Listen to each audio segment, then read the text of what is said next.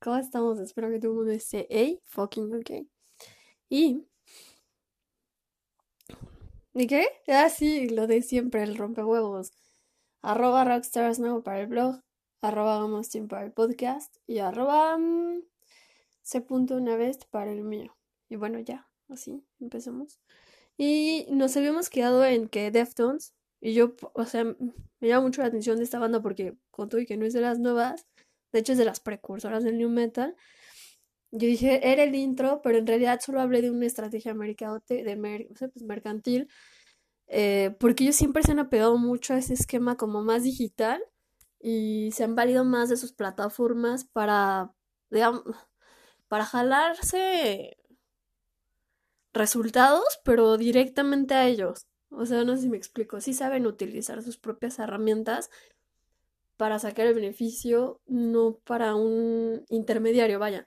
Eh, y todo esto por esta última campaña del, del Single Doms, que les conté la vez pasada. Pero aparte de todo esto, eh, digo, Deftones es una banda de new metal o metal alternativo de Sacramento, California, formada en 1988. Em, y son, sí, o sea, junto con Korn y otras bandas como Nine Inch Nails y así, son precursores de new metal. De miembros, Chino Moreno es el vocal, Stephen Carpenter es el guitarrista, Abe Cunningham el baterista, Sergio Vega es el bajista, ah, Frank Delgado es el sampler y Chi Cheng fue el bajista, pero pues ya falleció. Ahorita más o menos en la historia les voy a contar qué fue lo que pasó. Tienen hasta la fecha, hasta antes de que salga este nuevo material, tienen ocho álbumes de estudio, dos EPs, un álbum de recopilaciones, 11 singles, un box set, un disco de oro, tres de platino. Dios mío. Em, pero bueno, eso es así como que en lo que tienen de trayectoria. También cuentan con un festival que se llama Día de los Deftones, haciendo alusión al Día de los Muertos de, que se celebra en mi país. El 2 de noviembre, porque el 1 de noviembre se lee Todos los Santos Inocentes, que se celebra las almas de los niños. Ya muero porque ya empiezan esas fechas de octubre, noviembre, pasarme a hablar de miedo.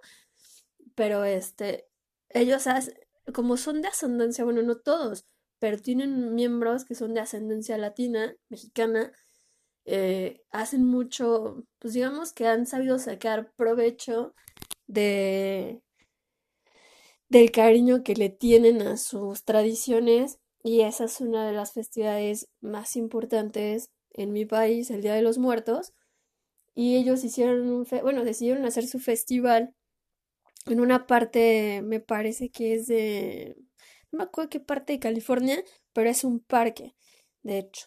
Y este, y empezaron a hacer esos festivales de Día de los Deftones para poder tocar en Extended Play material. Ah, extended Play no como tal el recurso de, ya sabes, eh, no es un EP, vaya.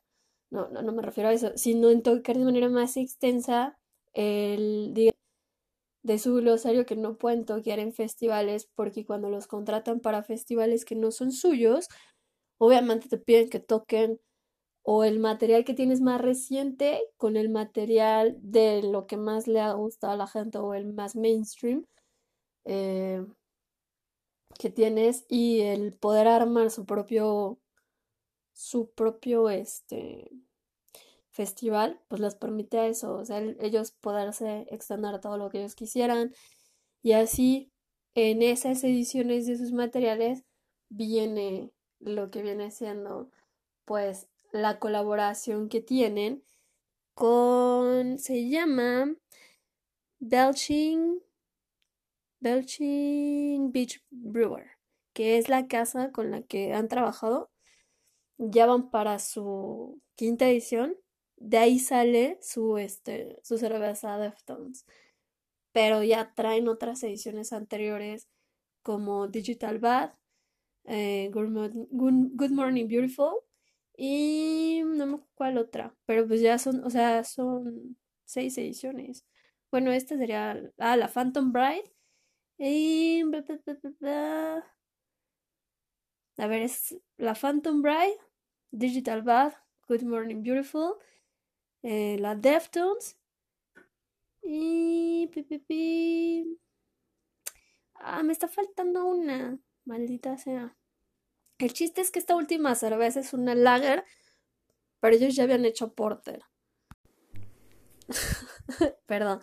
Este, entonces yo casi puedo asegurar, yo le diría el mame, pero fue casi a la mano o a la par del surgimiento de ese movimiento de apoyo a los primeros, a los primeros, a los pequeños productores, y traigo pinche lengua de trapo. Este, a los pequeños productores, porque en una globalización tienes que aminorar de una manera más eficiente los efectos contrarios o nocivos que causa eso, una globalización. Entonces, e, eso no es nuevo. Por ejemplo, un país como en Europa, o bueno, en continentes como Europa, más puntuales, o eso que está haciendo una adaptación en Estados Unidos también muy del estilo de lo que empezó a hacer Europa, y no por falta de tratados comerciales, fue apoyar a los pequeños productores. Y eso viene de la mano con el caso de una, ah, hace muchos años, cuando yo estaba en la escuela, en una clase de mercadotecnia nos ponen un caso en donde empiezan a ver el decrecimiento del funcionamiento óptimo de una franquicia como era Starbucks. ¿Por qué? Pues porque evidentemente al llegar a Starbucks y ofrecerte un precio en ese entonces más competitivo, con un producto de calidad y con el servicio estandarizado, ya tenían todos sus procesos especificados, por eso es una franquicia. Eh, eso les permitía abarcar un, sí, un mercado más amplio, eh, pero eso también hacía que las pequeñas cafeterías tuvieran menos afluencia y estuvieran tuviendo, sí, pues reportando pérdidas. Te empiezan a comprar menos, eres menos competitivo frente a tu competencia, sí, mercantil, y entonces empiezan a, empiezan a perder poder adquisitivo las los pequeños negocios, en ese caso muy puntual las cafeterías, y eh, pues eh, por unanimidad deciden, y digo, fue de manera el primero local y después se fue extendiendo a otros rubros y así, pero deciden empezar a apoyar más a sus productores locales porque tienen un producto de mejor calidad que te mejoran más el precio para que puedan captar más mercado y a lo mejor no tienen tanta capacidad de hacer un sistema de procesos, pero sí tienen la capacidad de poder seguirse sustentando. ¿Por qué? Pues porque ellos sabían que era un comercio familiar. ¿Por qué? Porque el que tenía la cafetería de habían tenido, no sé, cafeterías legendarias que empezaron a cerrar eh, y que es parte de la cultura popular de los lugares. ¿Por qué? Pues porque mantienen esa historia de que, de hecho, hasta ahorita, hasta la pandemia, creo que era una panadería, no me, no me acuerdo, pero que había estado abierta siempre, e incluso durante las guerras mundiales y por causa de la pandemia fue la primera vez que cerró históricamente. Entonces ese tipo de lugares, claro que tienen un frío de historia y tienen un valor. El plus comercial a eso a lo mejor no te están haciendo que eh, pagues más por una marca, sino que pagues por el precio histórico o por el valor. Pues vendría a ser un producto de nostalgia, tratar de apoyar tu comercio local para que no le cortes el el sustento a muchas familias es por cómo funciona. Muchos años después lo empezó a optar Estados Unidos, muchísimo tiempo después lo empezó a utilizar Estados Unidos y ahora lo vemos que le ha ayudado. ¿Por qué? Porque le ha ayudado a incrementar de manera más sustentable su economía y a darle una mejor vida a los mismos pues ciudadanos, habitantes, porque a los locales. ¿Por qué? Pues porque al al no necesitar necesariamente la producción externa para poder ofrecer un producto de calidad a un precio competitivo y sustentable, pues estás haciendo algo, pues digamos que es una cadena de bienestar en cuestiones de comercio. Dicen es un esquema de ganar a ganar en administración, pero pero era eso. Entonces, en un mundo en donde todo está muy globalizado y a lo mejor puedes conseguir Y ahora veo uno ese tipo de cosas como un kilo de arroz de plástico de 5 pesos contra el arroz orgánico de 80 pesos el kilo, pues claro que hay una diferencia muy marcada y por eso se busca apoyar al comercio local para disminuir el costo de encarecimiento, pero también el poder hacer más competitivos tus mismos comercios locales y el poder seguirle brindando un sustento viable a tus mismos pobladores. Entonces, de ahí empezó todo ese movimiento. Pero después, justo hace poco, en mi país, como no sé cuánto tiempo íbamos atrasados, pero bueno, en mi país, hace poco se empieza a tomar ese tipo de mentalidad. Y entonces, pues al estar apoyando el comercio local, empieza ese movimiento de producciones locales y empieza todo ese mame de las cervezas artesanales. Obviamente tú sabías que existía una diferencia, bueno, tú sabías que existía una diferencia entre una indio que era una cerveza oscura y una clara que era la tecate. O sea, o la corona, ¿no? Pero no tenías esa idea de es una lager, es una pilsner, es una porter. O sea, no tenías tú esa idea o qué tipo de lúpulo se utiliza, o que, ¿sabes? O sea, no, no, estabas educado e, en, en, ese punto de cultura de saber ese tipo de datos, por ejemplo. Pero entonces empieza ese movimiento muy personal en donde vivo, lo empezaron a apoyar muy fuerte y producen una de las mejores porters que yo había probado en mi estado. Y sí, yo siempre me he cantado más por una cerveza más pesada, pero se nota muy drásticamente la diferencia entre una porter, eh, pues artesanal y una cerveza oscura, que es una mezcla. Finalmente no es una cerveza como tal oscura.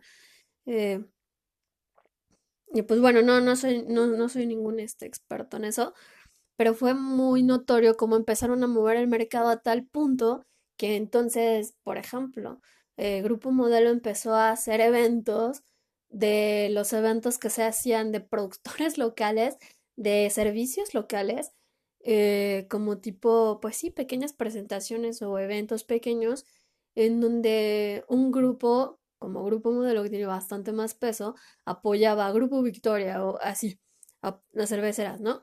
Empezaban a apoyar ese tipo de eventos y empezaban ellos a también comercializar cierto tipo de productos ¿Por qué? Pues porque vimos, ¿no? Este, la etiqueta ámbar o ves eh, las diferentes gamas de modelo. ¿Por qué? Porque empezaron a querer que su producto fuera aceptado también por ese mercado.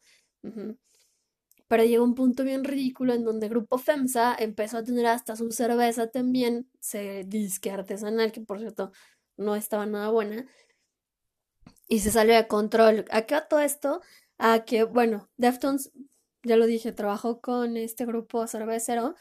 Son cervezas artesanales, según yo, hasta donde tengo entendido, que es como el dato que yo tengo. Pero las primeras ediciones eran cervezas más pesadas. De hecho, sí metieron, no, no recuerdo exactamente cuál de esas fue, pero sí tienen una porter. Eh, y salían en edición con su festival. Hasta que llegan a esta última que es la cerveza homónima a la banda, que se llama Deftones, que es una lager mexicana con 5% de ABV. Entonces, empezaron a entrar también a ese pedo de meter, o sea, es que, no sé, yo siento que Chino Moreno va un paso adelante siempre. ¿Por qué? Pues porque lo ves también desde el desarrollo, no nada más de un evento, ¿no? O de una contribución o alguna cosa así. Como que él siempre va un poquito más adelantado y lo decía, me llama mucho la atención de cómo una banda, sobre todo que no es de las nuevas, que no está familiarizado con muchas de las cosas que pasan ahorita, tenía años siendo un precursor, no nada más de un género, ¿no? O no nada más de un estilo de ver la vida, sino que también tiene una forma de hacer negocios este güey, o tiene una forma de ver el mercado más adaptada hacia lo que ya está más adelante y que mucha otra gente. Yo por eso siento que es una banda que, a pesar de que no es una banda nueva y van por su noveno disco de estudio, eh, es una banda que se ha sabido llevar lo suficiente y eso tiene que tener un mérito. ¿Por qué? Pues porque tienes que tener a alguien que no nada más, no necesitas nada más un creativo, necesitas un operativo, un estratega, alguien que hace la planeación estratégica.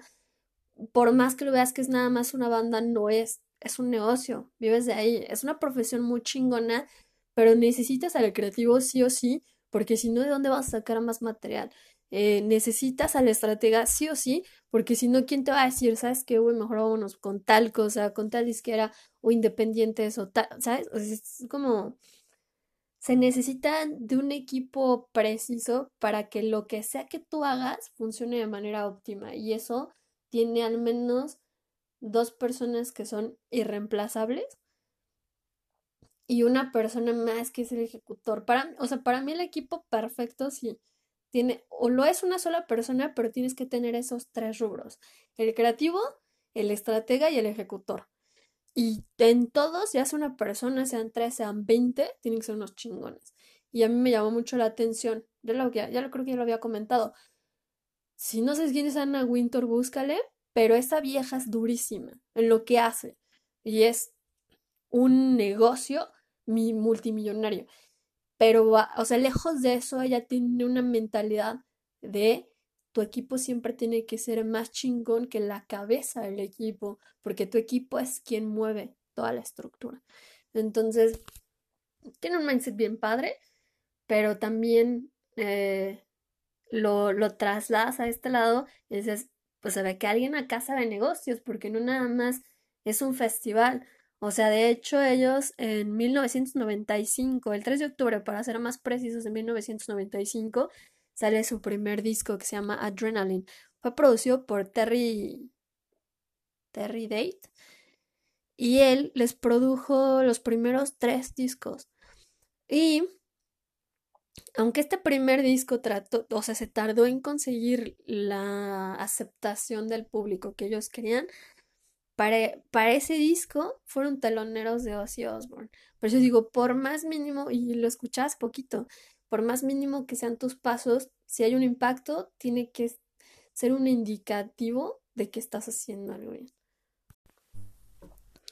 Pero bueno, para el 28 de octubre de 1997 sale Around the Fur, el segundo disco de estudio, también producido por Terry Date y grabado en el estudio X de Seattle. Cuentan con una colaboración de Max Cavalera de Sepultura y ese álbum tiene un single que se llama Shove que de hecho se terminó convirtiendo en banda sonora de Matrix. Y se convirtió en disco de oro en 1999 con más de 500 mil copias vendidas en Estados Unidos en ese entonces. Después viene White Pony, que por eso yo les decía, no, esto está, está cabrón.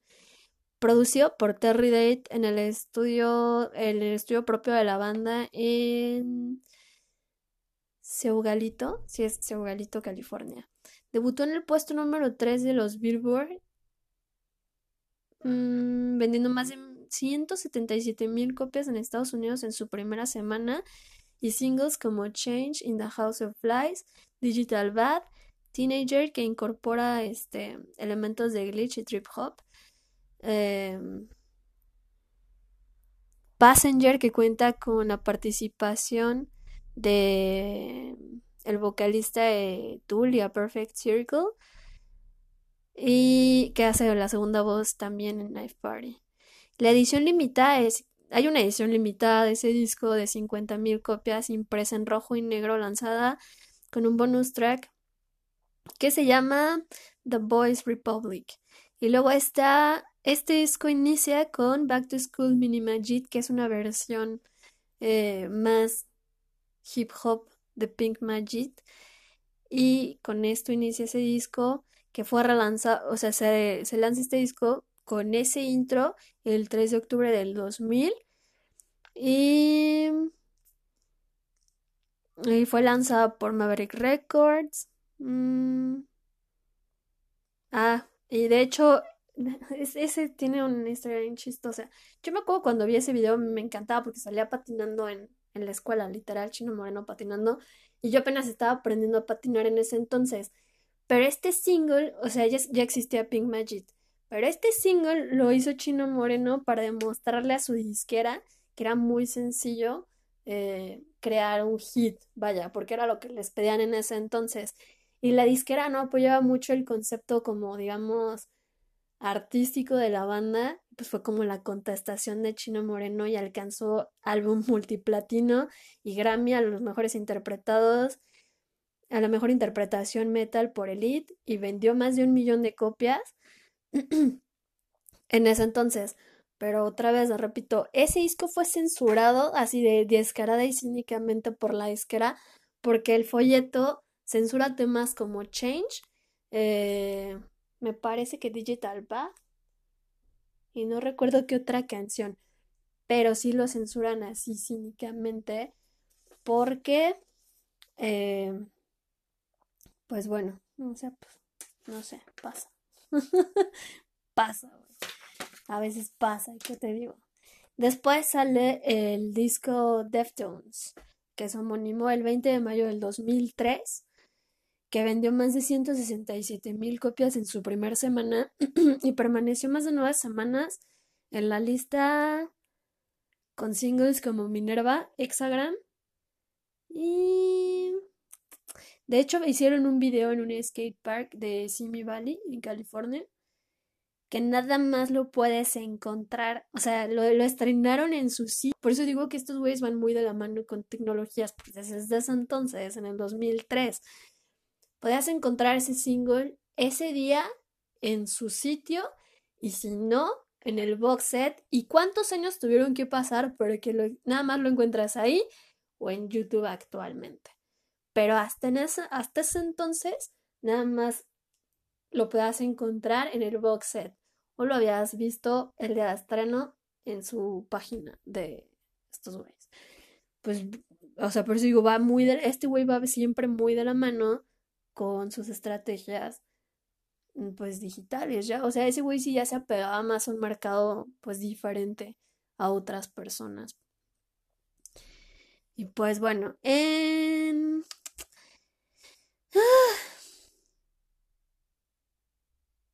¿Qué? Ah, ok. Este. En el 2004 participan en el. Ah, sí.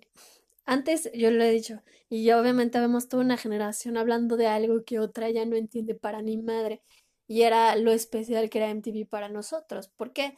Pues estaban desde los 10 pedidos hasta los 100 más pedidos a fin de año el conteo de todas las canciones del año y también estaban los especiales que hacían como MTV Unplugged, Storytellers y MTV Icons.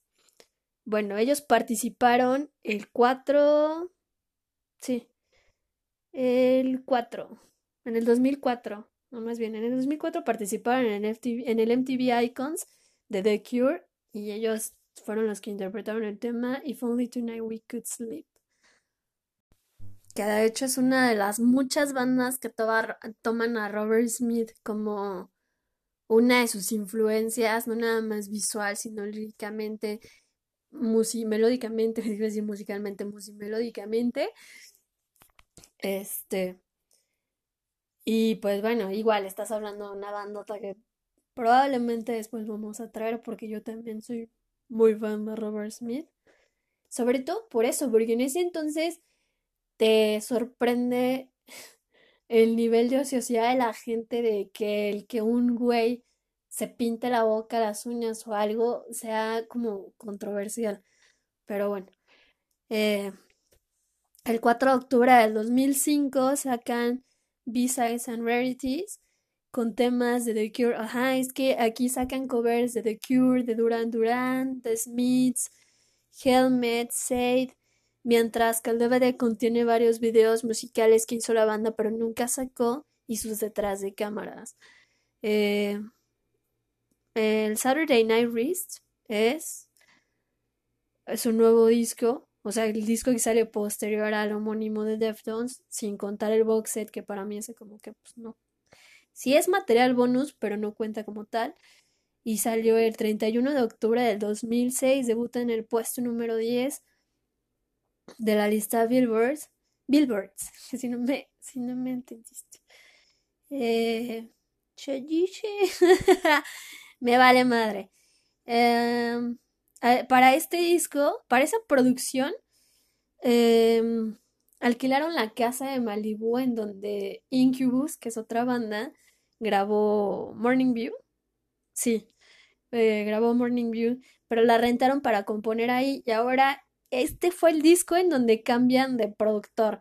Ya no, ya no utilizan a Terry Date, ahora utilizan a Bob Esrin, pero estuvieron cuatro meses trabajando, regresan a Sacramento y mejor terminan la producción con Sean López.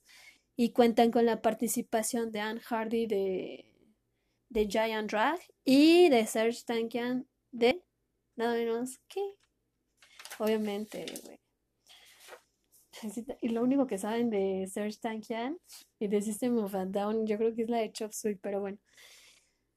Eh, luego tenían, tenían planeado, tenían pensado sacar un disco o el nuevo disco tenía como tentativa de nombre Eros. Es un material que no ha salido, es un material inédito. Tiene una producción similar a White Pony, o eso ha dicho Chino Moreno. Pero en esta fecha fue cuando Chi Cheng tuvo un accidente que lo dejó en coma.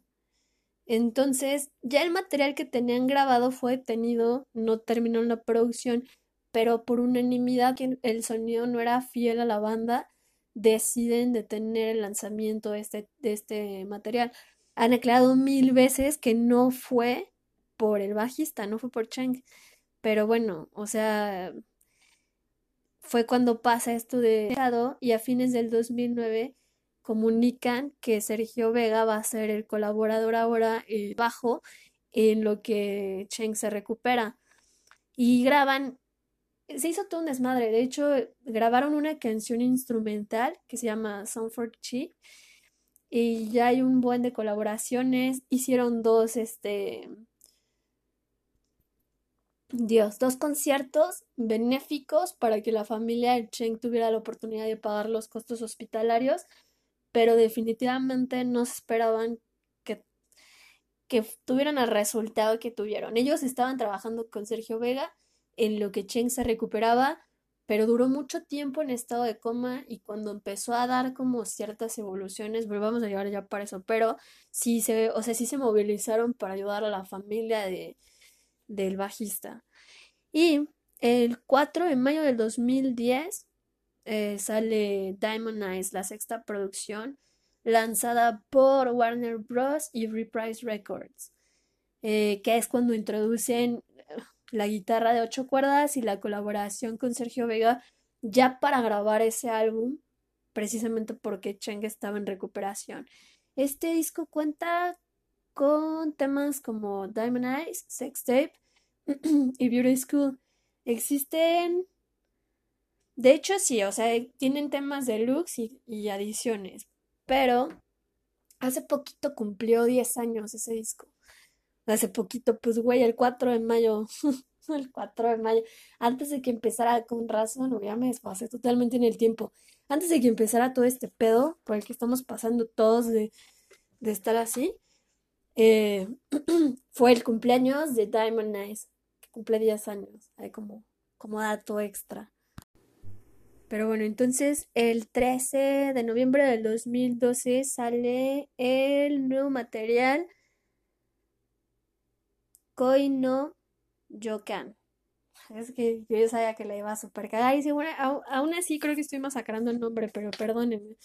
Este anunciado, bueno, es que por eso digo, es que este güey ya tenía como una, un mindset de trabajar por medios digitales, ya no estaba tan lejos, ya el 2002 y no está ya tan lejos, nada más ocho años, eh, pero bueno, hace el anuncio de este material a través de Facebook y otra vez es lanzado por Reprise Records. El 13 de abril del 2013 anuncian el fallecimiento del baterista, del baterista, mensa, del bajista Cheng. Pues bueno, es que este álbum cuenta con singles como Leaders, en Tomb, y ofrecieron, de hecho ofrecieron el primer single en descarga gratuita en su sitio. Por eso digo, es que este güey ya trae como ese mindset. Y qué triste que finalmente ellos no reemplazaron como tal al bajista, sino fue circunstancial y la banda siempre trató de apoyarlo junto con todas las demás personas que llegaron a colaborar con él, que lo llegaron a conocer y qué feo que por un accidente has perdido como pues esa oportunidad, pero supongo que era parte de... Es lo raro, ¿no? Que es una de esas bandas que ha perdido un miembro importante, pero que ha podido, es como decir, ¿no? Que ha podido seguir con su carrera, que saben que le guardan un respeto a la persona que estaba ahí porque no se fue por problemas o así, ¿no? Es, es diferente, pero pues bueno. El 8 de abril del 2016 sacan Gore, el octavo material de estudio, eh, también otra vez lanzado por Reprise y confirmando su nombre por medio de videos publicados en su sitio oficial. Por eso digo, es que este, no, una y otra vez. Bueno, y anuncian para el 25 de septiembre tentativamente la salida del nuevo material de estudio OMS. Pero, o sea, volviendo a eso, yo, de hecho, el artículo, ya ven que, bueno, el artículo últimamente no he escrito artículos, he escrito historias. Parte de eso era porque querías como... Honestamente, yo, me, yo hubiera gravitado, sí, sí, gravitado, más hacia temas, bueno, hacia materiales como, como White Pony, Diamond Eyes y Deftones, pero hay una canción en particular de, de este disco, del fuck, Koino Jokan, que es la de Entomb. Esa canción a mí se me hace como muy especial. O sea, lejos de que no es muy pesada, porque pues, hasta pudiera llegar a pasar por alguna de sus baladas, como Minerva, o sea, digo, obviamente baladas ajustándote al género y al tipo de banda de la que estás hablando también, no pidas demasiado. Pero se me hace una canción bien interesante y como dice que lo único que puede ver y sentir son colores y luz. Y lo único que puede ser y ver son colores y luz. Y era eso, ¿no? O sea, como decir, llegaste a un punto donde dejaste entrar algo en tu corazón que te permite ver ahora solo colores y luz. Y me llevaba mucho a el... a lo que conocemos como el aura. Había, creo que hasta había unas camaritas para tomar una foto a la hora, no sé. Pero para mí vendría a ser el equivalente de una ID más cabrona, como potencializada, en el aspecto de que todo el mundo tenemos una cierta energía. Claro que eso lo puedes modificar a tu antojo, bueno o malo, ¿no? O sea, dependiendo, pues, tus situaciones, tu entorno, tu forma de resolver las cosas, no sé, incluye como muchos factores. Pero lo que me llama mucho esta canción era eso y decir, qué tan interesante puede llegar a ser el poder ver y sentir la energía de alguien más, ¿no? Y que no haya como ese refugio. O sea, imagínate que tu capacidad de comprensión superaría lo que conocemos como empatía, porque entonces te pudieras llegar a expresar de una forma en la que nunca has sido capaz de. O sea, si tan solo Elon Musk es, como dice, en lo que está trabajando del chip y la fregada, ese güey te dice que literal funcionas con bits como funcionas ahorita. Imagínate que pudieras acelerar tu RAM en procesamiento de tecnología, pero traslada eso a una forma energética y es como que tu aura contiene toda tu data, toda, toda, toda tu, tu data y sería como un holograma por mil. O sea, por eso digo, ya no necesitarías una ID, no necesitarías ¿Por qué? Pues porque supongo que entonces entrarían otras métricas en funcionamiento, porque hasta tu forma de funcionar ahorita quedaría totalmente obsoleta. Imagínate que tu funcionamiento sea, ahora quien va a tener más poder va a ser quien tenga cierto tipo de aura, porque es el aura que tiene como más bagaje. O sea, yo sé que suena súper estúpido, loco, lo que quieras, pero cabrón, aguas. Todo mundo creía que no eran posibles los coches autónomos. todo mundo creía que lo que está pasando ahorita nunca iba a pasar.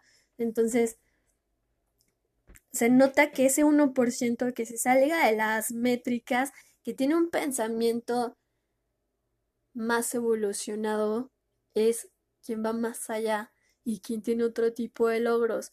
Porque si bien no es una de las, para mí es una banda de las más legendarias en su época con su contextualización de las que más me gustan de esas, de esas épocas, junto con Korn, junto con Nine Inch Nails. Digamos que las originales y precursoras de un cierto tipo. Si de ahí a la par viene, por ejemplo, después tú te creaste viendo a alguien como Chester Bennington, que más o menos yo creo que le tira la edad de uno, y después ves a alguien como Oliver Sykes, que si tampoco topa su historia o eso, es súper interesante, checa eso. O sea, el güey te, toda esa gente tiene una cierta narrativa que si bien no es lo más convencional, sí es lo más lógico y sí es lo más probable. O sea, entonces supongo que lejos de preguntarte que, ah, ¿por qué?